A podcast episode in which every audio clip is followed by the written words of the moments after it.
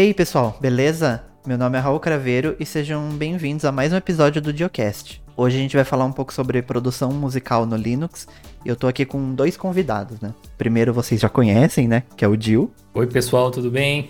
Bora aí para mais um cast. E o nosso segundo convidado é um tanto quanto especial, né? É o, é o Marcos, do lado do canal Vartroy. E aí, pessoal, belezeira? Obrigado pelo convite. O episódio de hoje é um oferecimento da nossa newsletter. Receba toda sexta-feira, direto na sua caixa de e-mail, um resumo semanal do que aconteceu no mundo Linux, Open Source e tecnologia. Para isso é só acessar diolinux.com.br/newsletter e se cadastrar.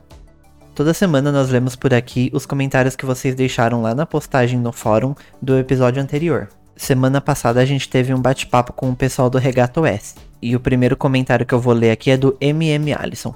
Ele diz o seguinte: o que mais me atrai numa distro é a interface, a beleza que pode ser colocada numa distro. Achei ela bem bonita. Se tivesse todo o conhecimento necessário, até criaria a minha própria interface. Valeu pelo comentário, Alisson. Então, é realmente é bem difícil assim você criar sua própria interface, tanto que a gente viu no nosso episódio com o Georges, né, falando sobre os bastidores do Gnome 40, a gente viu como que dá trabalho todo o desenvolvimento em volta de uma interface, né? Acaba valendo mais a pena a gente fazer modificações em interfaces que já existem. Inclusive, né, a, o KDE, a própria interface que vem no Regato S, é uma das interfaces mais amigáveis para fazer modificação. Para quem gosta de brincar com isso, eu recomendaria realmente mexer assim no visual de uma interface que já existe, né? O segundo comentário é do Sérgio H. Ele diz assim: Desenvolvedores objetivos, gostei deixaram bem claro o público a que destinam o regata, com as devidas adequações quanto ao ambiente gráfico escolhido, a versão do ambiente gráfico adotada e toda a organização do sistema operacional. Valeu pelo comentário, Sérgio. É, isso ficou bem claro mesmo, né? Com o nosso bate-papo que a gente teve aqui, eles são bem objetivos quanto o público que eles querem atingir. E eu acho que isso é primordial, assim, para um projeto ter sucesso, né?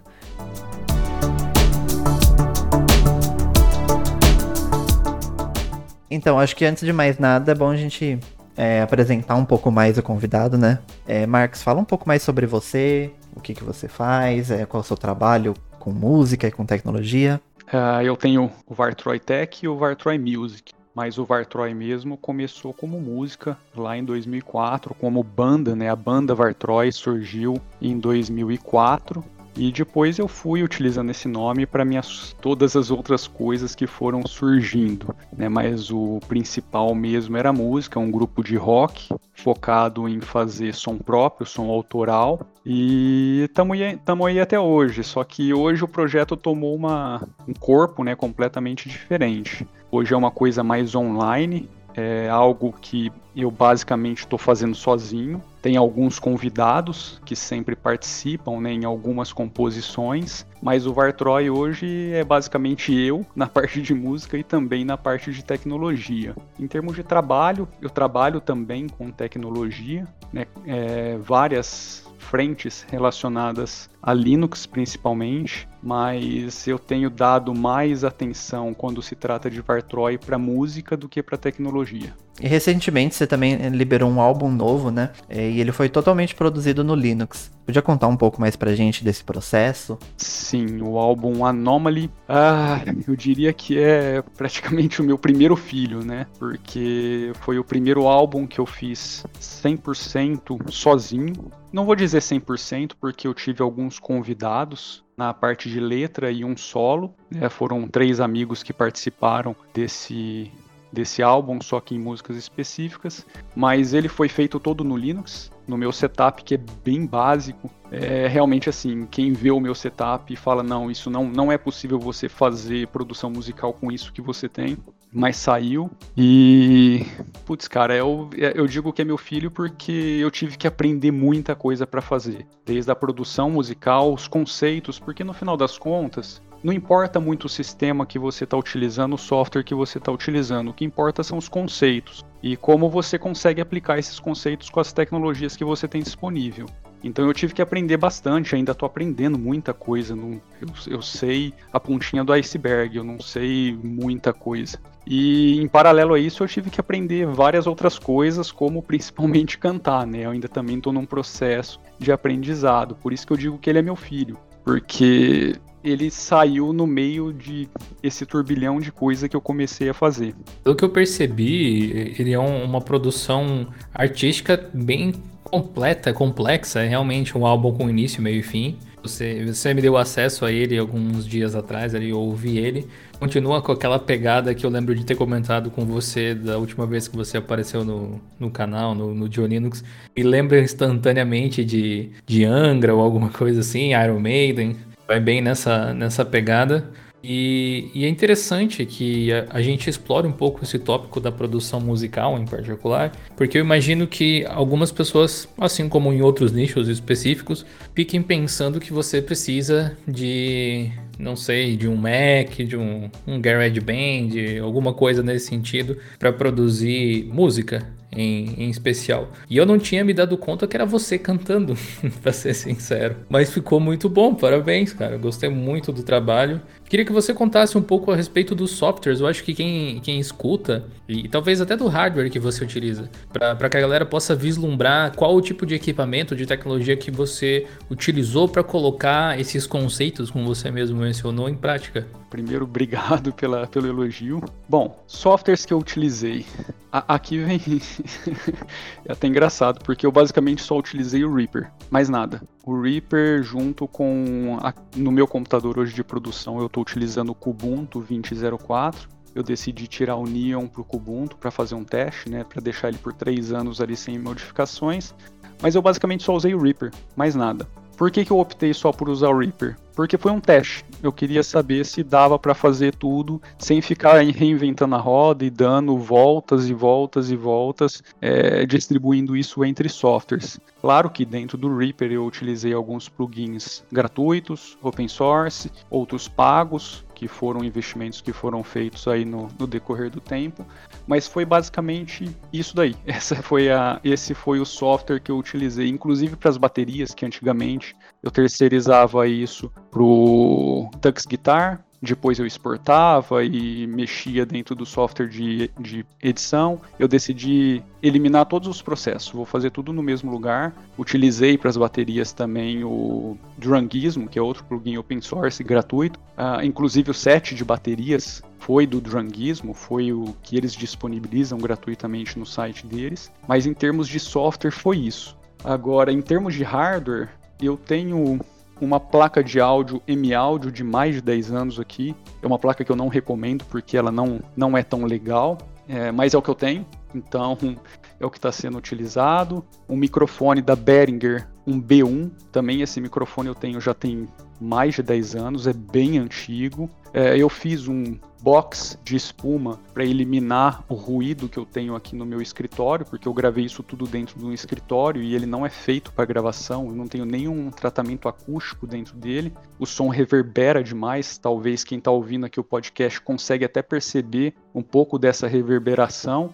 É, apesar desse microfone não ser tão sensível quanto o microfone que eu, esse microfone que eu utilizo para captação de voz, mas esse box me custou 20 reais, foi um negocinho de espuma que eu mesmo fiz. Fora isso, a minha guitarra, um direct box, porque eu gosto de captar o som limpo e o som já processado pela pedaleira e depois analisar qual deles que eu vou utilizar. Para quem não conhece, o direct box é um pedacinho de hardware onde você entra com um sinal, por exemplo, da guitarra, sai da guitarra, entra no direct box e ele faz um split desse sinal, joga para uma entrada da placa e o outro sinal você joga para onde você quiser. E no meu caso, eu jogo para pedaleira, processo o som e devolvo para a placa. Então eu sempre capto dois áudios simultaneamente. Também DirectBox baratinho, na época surgiu aí para eu poder comprar. Uh, em termos de hardware, é isso. Minha guitarra, um baixo que agora eu tenho, mas eu não tinha na gravação desse CD. Então o baixo tem um truquezinho aí.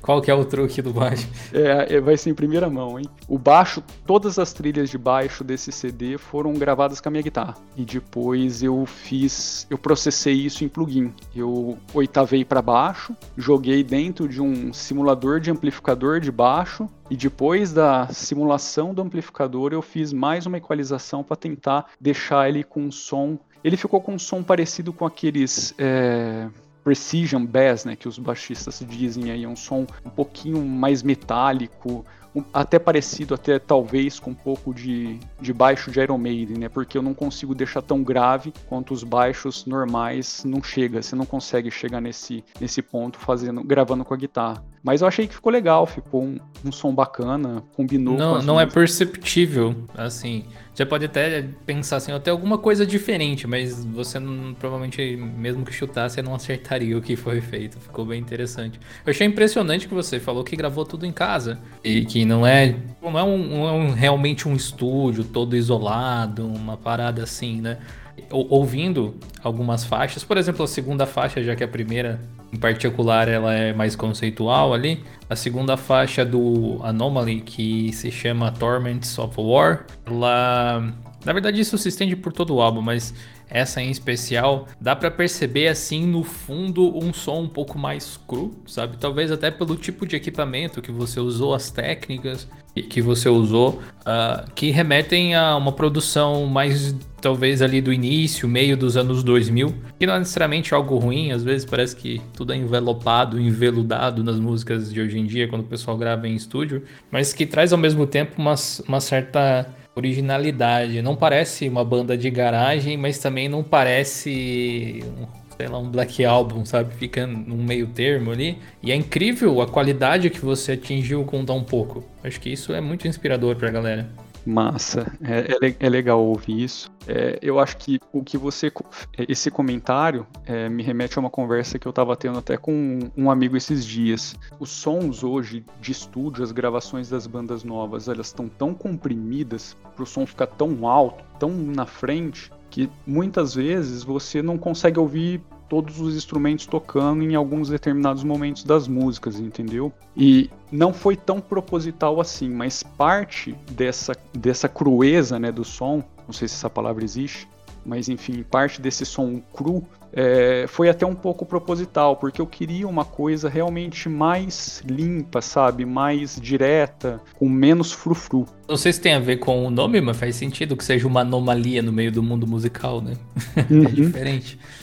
É, basicamente, tudo no álbum é, tem essa pegada, né? Anomalia. O fato de eu estar tá cantando, eu nunca tinha feito isso, entendeu? O, o, o, fato do estúdio não existir, o fato das guitarras, do baixo estar tá sendo tocado com guitarra. Então, assim, a própria imagem, né, a, a, os traços da imagem, a, as letras, elas têm um pouco disso.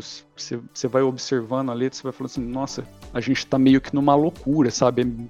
É uma maluquice, é uma anomalia no, no que deveria estar tá acontecendo. Então eu acho que vai tudo combinando. Eu, né, vendo assim de fora como alguém que realmente não entende nada de produção musical, é realmente é incrível, sabe, ver o quanto que dá para fazer com tão pouco, sabe? Acho que a gente tem muito dessa visão de que produção musical é muito caro, que você precisa daqueles estúdios que geralmente aparecem, né, em em alguns clipes de alguns cantores famosos aí, aqueles estúdios com, com aquelas mesas gigantes e com não sei quantos Macs e, e todo um, um estúdio separado para gravação com, com coisa cara. E até, tipo, empresas como a Apple, por exemplo, quando lançou o Mac Pro falando de produção musical, e você já imagina, tipo, nossa, realmente precisa de tudo isso, né?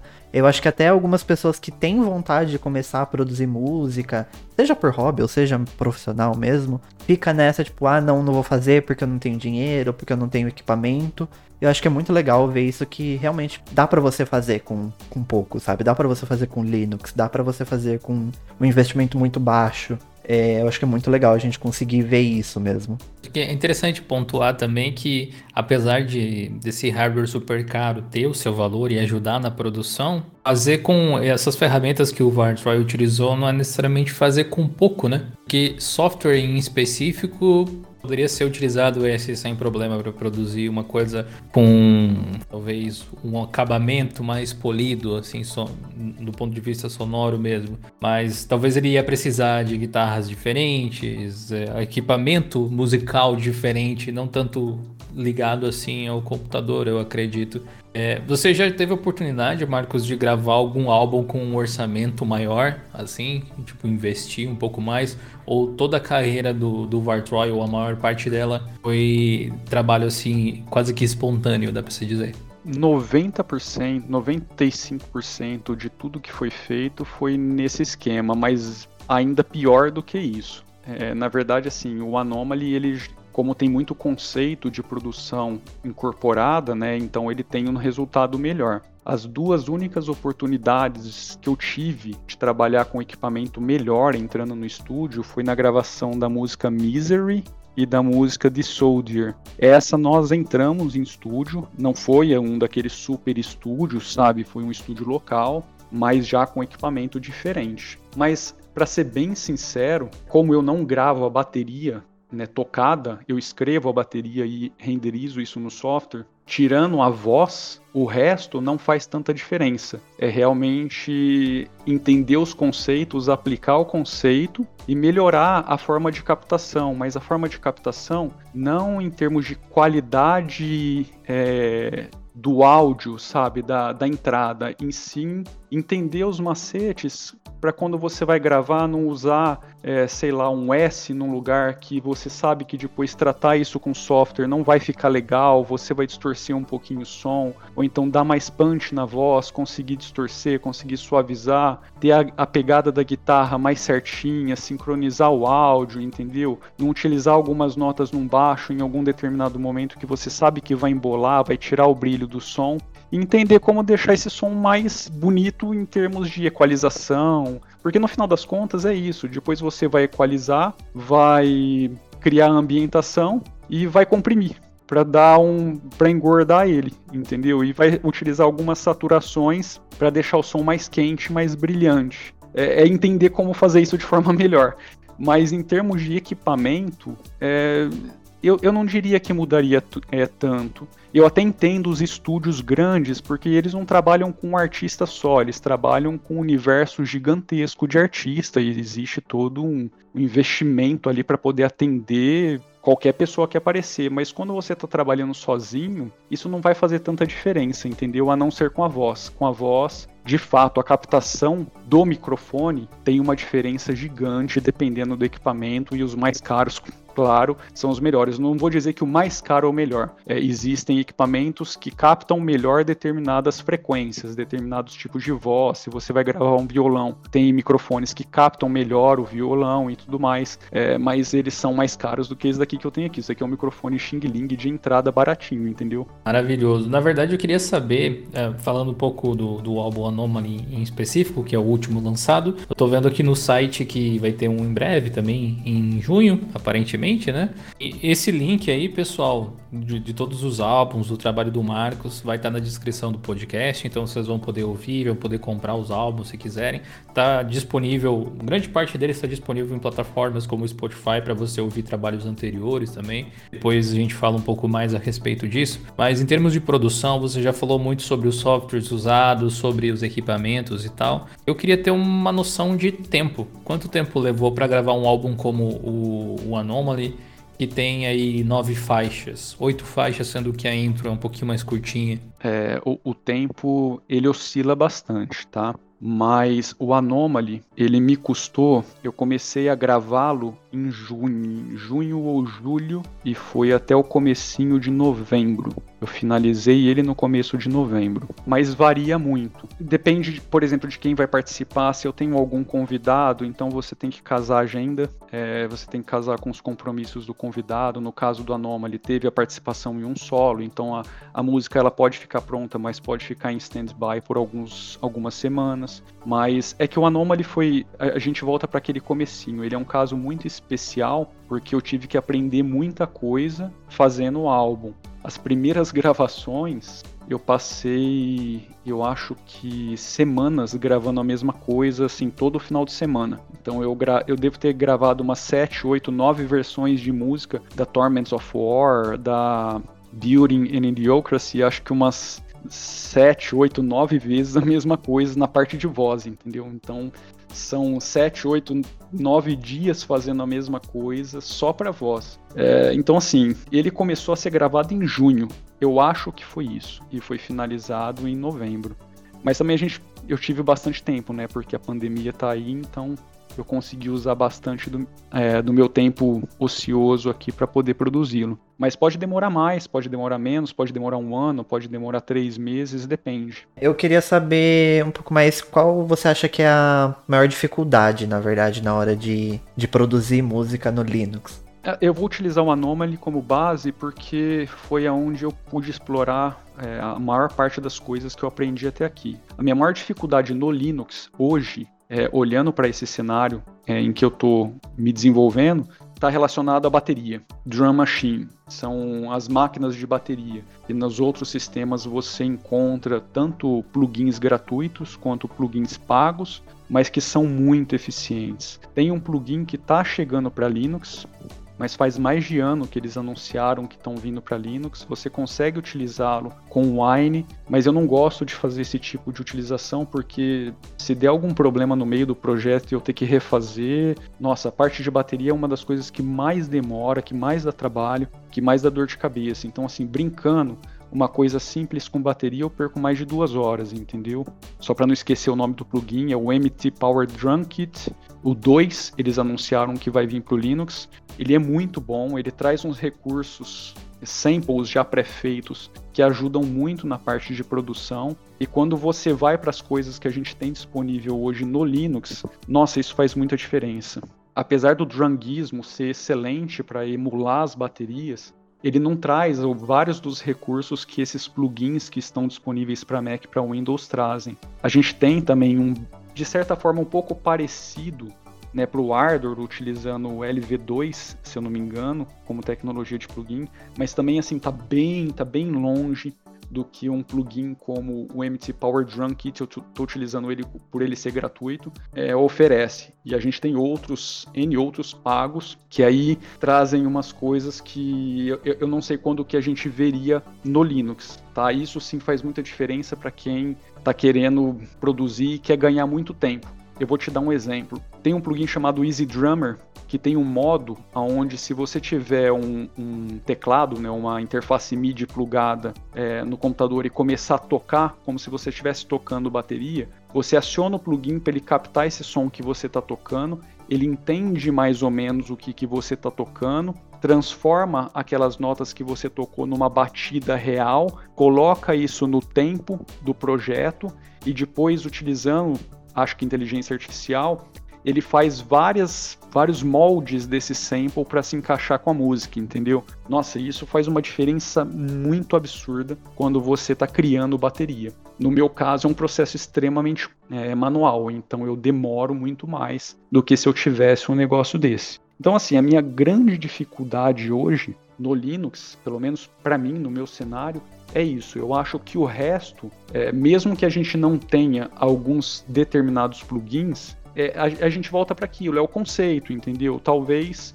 eu não tenha uma facilidade que o plugin entrega, mas eu consigo aplicar o conceito em outro plugin com uma interface um pouco diferente é, e tendo que utilizar outras variáveis ou então alguns outros pontos manuais que o outro entrega automático. Mas isso, sinceramente, eu acho que não faz lá grandes diferenças para você fazer o que você quer fazer mas a partir de bateria e também não só bateria, mas samples no geral. Se você quiser utilizar uma orquestra dentro do Reaper, por exemplo, ou dentro de algum outro software, eu não conheço algo que faça um gerenciamento bacana e bem simples como alguns plugins que estão disponíveis para essas plataformas, entendeu? Isso ainda, ainda realmente não, não tá legal. Agora eu gostaria de inverter a pergunta, na verdade, já que a gente falou da parte difícil, é, o que que fazer o álbum no Linux te facilita que talvez fazer em outro sistema não facilitaria? Quais são os benefícios que você tem, na sua opinião?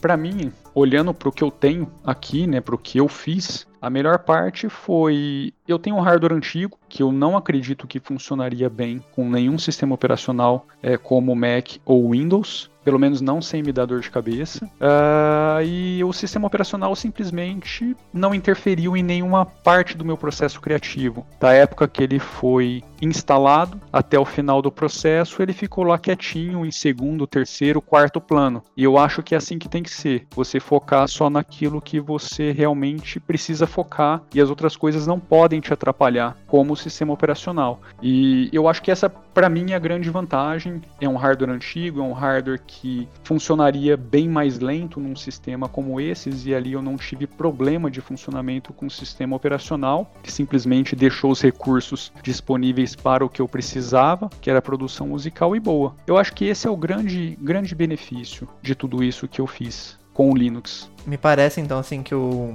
a, a, a, principal diferença, né, entre se usar um, ou um outro sistema ou de fato, né, tipo produtos mais caros e os hardwares em si, mas me parece que a, a grande diferença entre eles é, é justamente a facilidade, né? Tipo, igual nesses grandes estúdios, porque eles precisam produzir álbuns todos os dias, o tempo todo, para diversos artistas. Então, é muito uma questão meio de.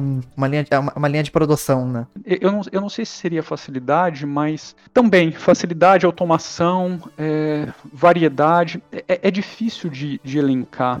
Porque, por exemplo, o hardware que, os, que esse pessoal tem, eu não estou falando de computador, tá? O hardware, mesa de som, essas coisas. Aí você entra num universo muito amplo, porque existem muitas coisas que você pode fazer com vários tipos de equipamento, desde o analógico até o digital. Tem gente, por exemplo, que não gosta de gravar em equipamento digital, prefere gravar em fita, em equipamento analógico até hoje, porque considera o som muito melhor e boa. Eu, eu acho que assim, todo o processo, desde a criação da música até o final, que é a mixagem e a masterização, todo esse processo é um processo artístico. Então, é, é eu acho que você ter determinados equipamentos à sua disposição abrem mais o leque para você fazer a sua criação, para você explorar mais essa parte artística, porque quem vai fazer a mixagem e masterização do álbum, no final das contas, está fazendo um trabalho artístico também. Ele está moldando tudo aquilo para entregar uma sonoridade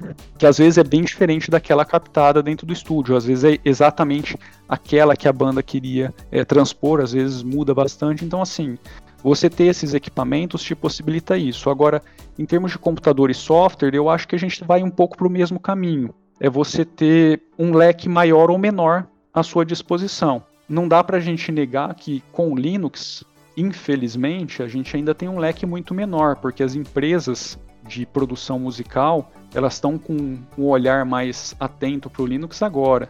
Até pouco tempo atrás a gente tinha pouquíssimas coisas vindo para cá e eu digo mais pensando na parte closed source, né? Mais no, nos softwares que são vendidos, que são que o pessoal está tá comprando nas outras plataformas. E agora a gente está vendo esse pessoal olhando um pouquinho mais para cá. É, mas a gente tem um leque um pouco mais limitado. Então, eu acho que talvez para essa, essa galera que trabalha com isso no dia a dia, com produções é, gigantescas, talvez não seja a melhor plataforma para trabalhar. Até porque eles já estão acostumados com o que eles estão fazendo na plataforma deles há muito tempo. Mas para quem está querendo produzir agora, pô, o Linux não tem por que você não usar simplesmente não tem porquê. E o futuro, no, no, final das contas, da criação musical, não é você entrar nesses grandes estúdios, é cada um fazendo a sua própria casa mesmo, no seu próprio home studio e publicar. Acho que dá até para entrar num, num, lance que a gente não vai se aprofundar demais, mas ah, tem algumas características que você consegue em, em sistema open source, como o kernel de baixa latência, o jack, por exemplo, para você rotear áudio. Agora o Pipewire, que é uma tecnologia que a gente falou até no dos últimos podcasts onde nós entrevistamos o pessoal do, do Gnome, né? O George estava por aqui. Se você ainda não ouviu, vale a pena ouvir. São coisas que talvez no Mac você consiga equivalentes, mas no Windows realmente não é muito para esse lado, né? Um, um kernel real time, um kernel de baixa latência, coisa que é importante para a produção musical. Eu não sei se você utiliza um kernel diferente ou se você utiliza o kernel normal para suas produções. Você pode até comentar. É, eu, eu acho que você tem toda a razão. Eu acho que principalmente o Pipewire vai abrir, nossa, um, um, uma frente muito bacana para quem quer trabalhar com produção musical dentro do Linux, porque está mudando completamente o cenário nessa nesse quesito, porque é, infelizmente ainda essa parte é, é, meio chatinha no Linux, essa parte de, de áudio, baixa latência. Eu não utilizo kernel de baixa latência porque para o meu setup, eu não considero isso é, necessário. É, eu vejo uma grande diferença quando você está fazendo monitoramento de áudio via software. E eu não faço monitoramento de áudio via software. O que, que é o monitoramento? Quando você envia o sinal para o computador e ele tem que te devolver isso em real time. Você tem que escutar isso em real time para você poder, é, sei lá, utilizar isso como guia. É, ou então ouvir mesmo, você quer ouvir aquilo em real time, você quer dispensar a saída do hardware. Um exemplo disso seria, digamos, você tá ali com a sua base para gravar um solo, você envia a base para o computador, o computador precisa devolver para o seu fone para você tocar sincronizado? Isso, mas processado. Ele precisa devolver, o, por exemplo, eu estou utilizando um plugin de guitarra, que no, Anom no Anomaly eu fiz isso. No Anomaly, as guitarras todas, elas são processadas em software, eu descartei a pedaleira. Então eu envio o sinal para o computador, ele processa esse sinal e me devolve distorcido, me devolve processado em real time. Porque se ele tem atraso, você não consegue tocar, fica tudo um bolo, as coisas vêm com um segundo, meio segundo de, de atraso, nada funciona. Aí fica tudo fora do tempo. E voz também, você vai gravar. Sabe o pessoal quando vai cantar naqueles garage bands, essas coisas, e fica aquele eco? Então, é, é, isso aí, porque tem esses delays não te deixam gravar, não te deixam produzir. Isso é horrível. É, não tem como. Então, só que eu não utilizo esses recursos, porque a minha placa ela tem uma saída. Eu, eu tenho um mix, um mixer que eu faço o controle da entrada e da saída.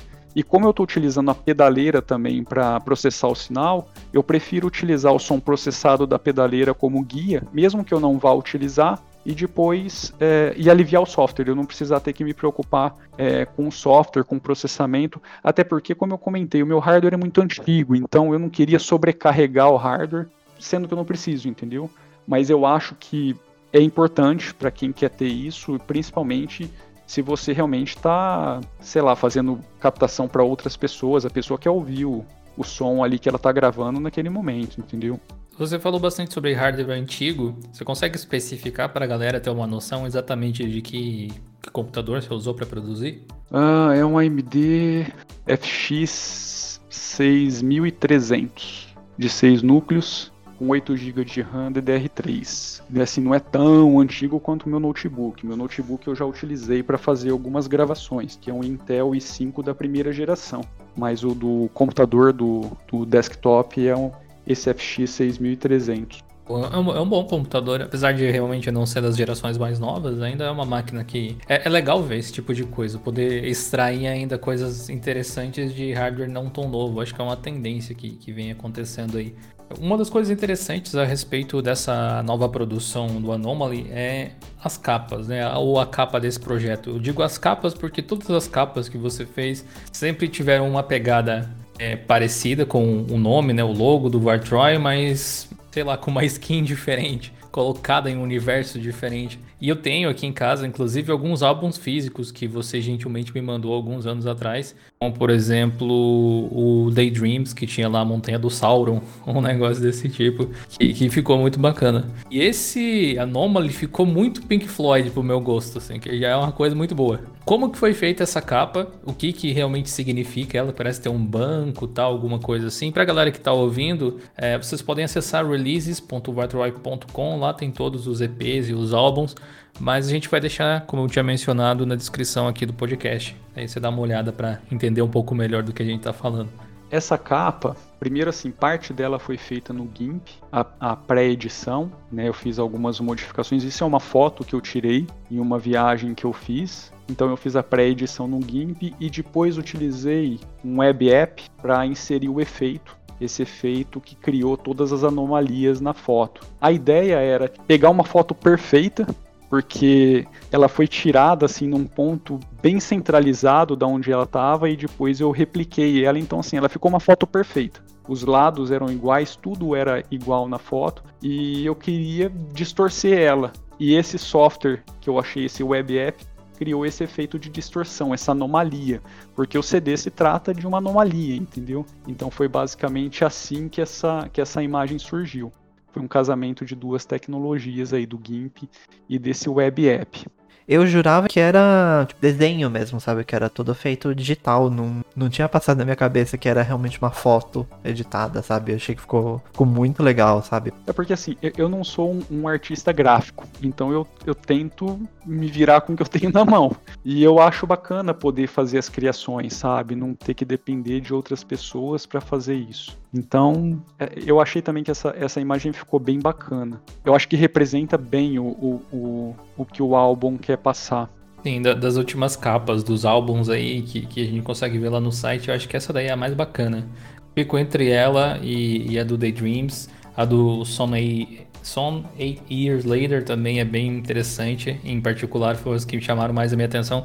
Mas se eu fosse votar, acho que eu votaria no, no Anomaly. É realmente um, um ápice, assim.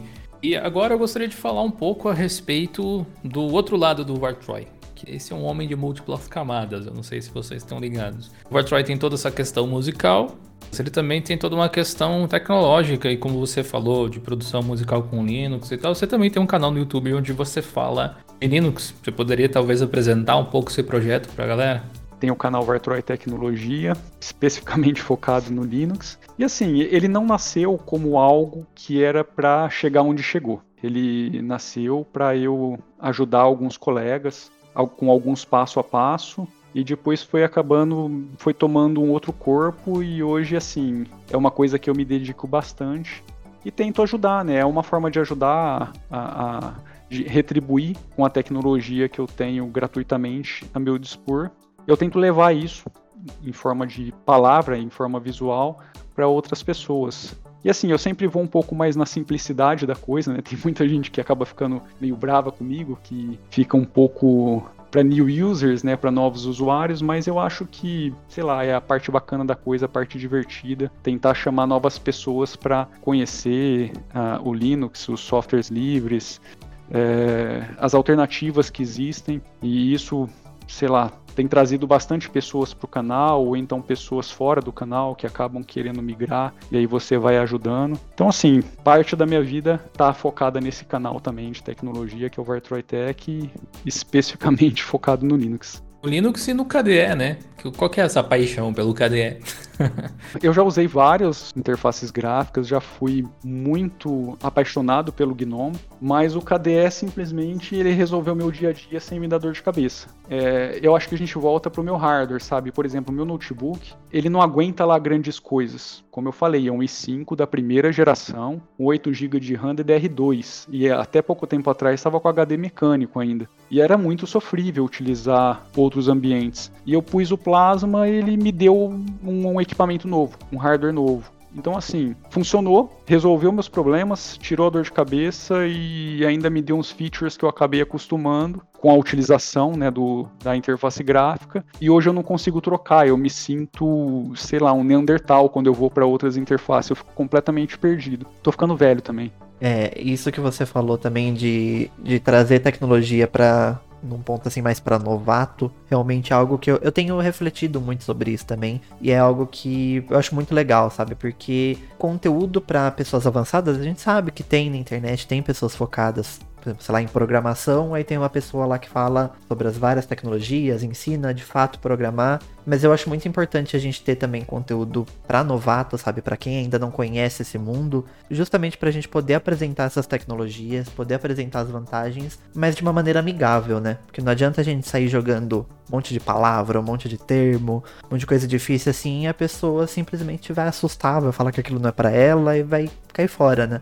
É, até pelo que você falou, eu acho o seguinte: o usuário avançado no Linux, ele vai estar tá nas wiki da vida, nos grupos de discussão do, sei lá, do Matrix, do Telegram, do existem vários canais, né? Então assim, o usuário avançado, eles às vezes eles aparecem, né, e falam assim: "Ah, mas isso é extremamente superficial", mas ele mesmo não estaria ali consumindo aquele conteúdo, entendeu? Não faz muito sentido é a mesma coisa que você, sei lá, chover no molhado para essas pessoas. Então, e eu concordo contigo, eu acho que a, o vocabulário, a forma como levar isso para frente, né, para essas novas pessoas é muito importante.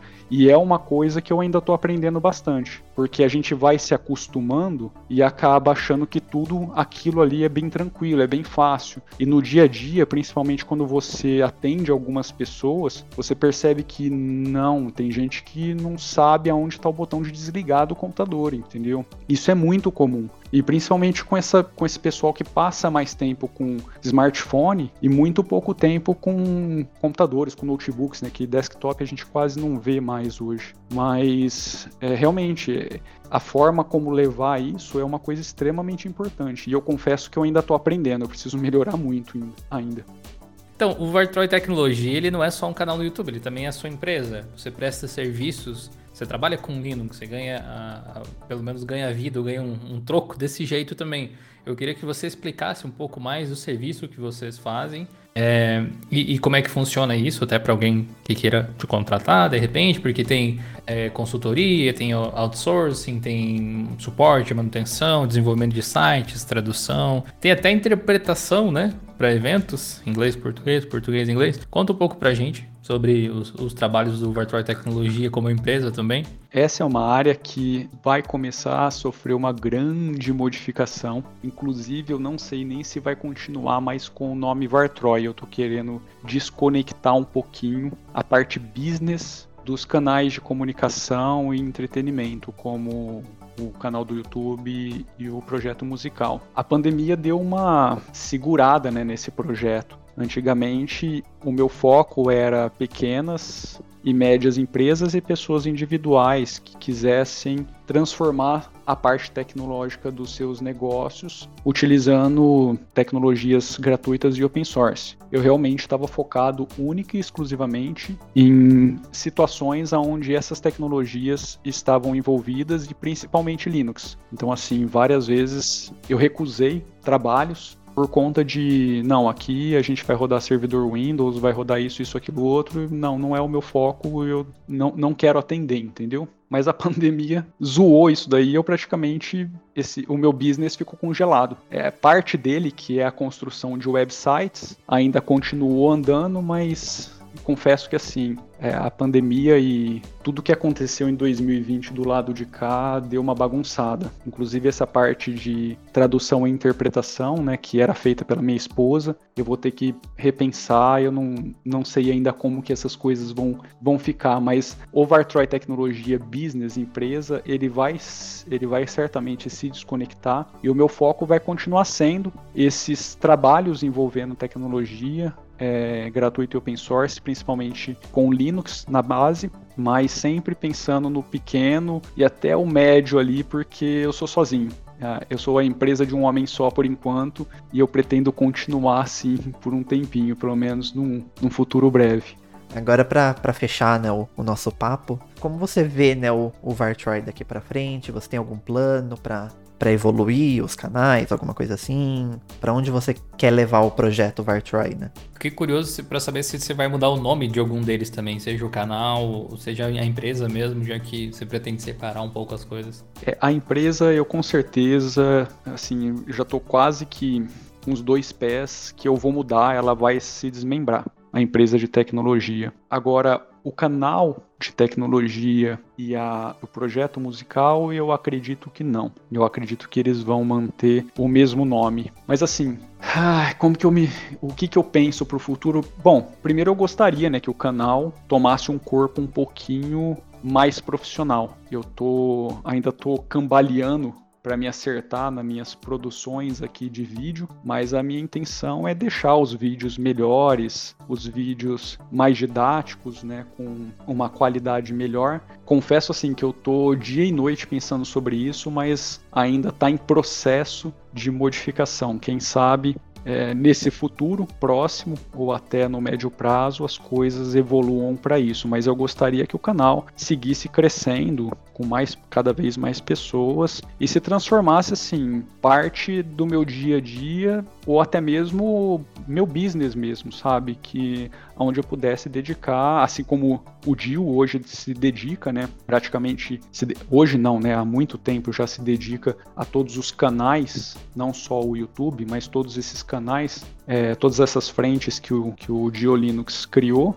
Então, assim, eu gostaria que o canal de tecnologia me possibilitasse seguir como algo mais sei lá, mais estabelecido, né, maior, com uma qualidade melhor, com um público é, maior e que me trouxesse também algum retorno e faça sentido financeiramente. Mas o objetivo, por enquanto, não é o financeiramente, o objetivo é melhorar a qualidade. Agora, na música, eu também tenho um, um, Na música, eu acho que eu tenho uma ambição um pouco maior. Eu gostaria de transformar o Vartroy Music em algo muito parecido com o que é o Frog Lip Studios hoje, do Léo Muracchioli. Eu nunca lembro o sobrenome dele, mas se alguém quiser conhecer o canal dele, é um gringo, acho que é finlandês. Só procurar por Frog Lip Studios, Frog por Frog de sapo. Cara, é, para mim é aquilo. Se você me pergunta o que que você, qual que é a sua qual seria a sua satisfação como músico ou sei lá, até como profissional, transformar a Vartroy naquilo.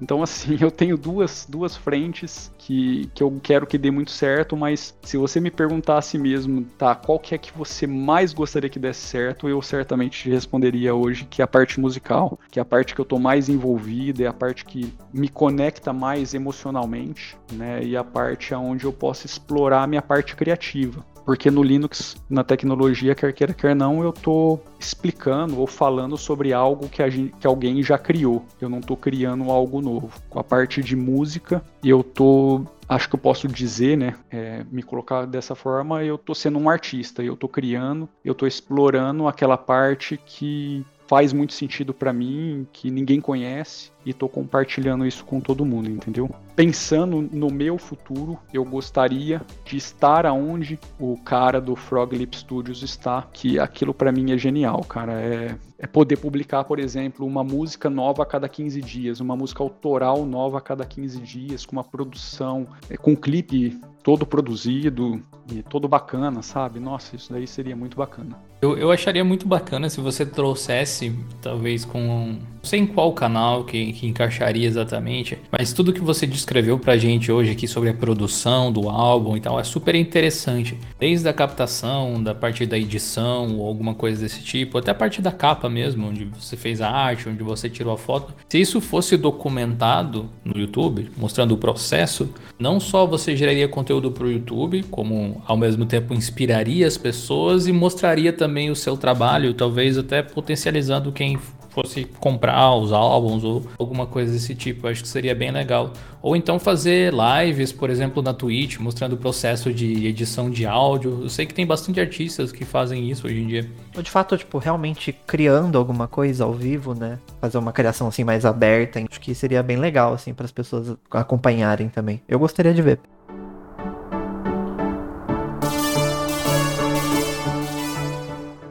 O nosso episódio vai ficando por aqui. Se você gostou, deixa um comentário lá no nosso fórum sobre esse episódio. Não se esquece de se inscrever na nossa newsletter em diolinux.com.br/newsletter e eu te vejo semana que vem. Até lá.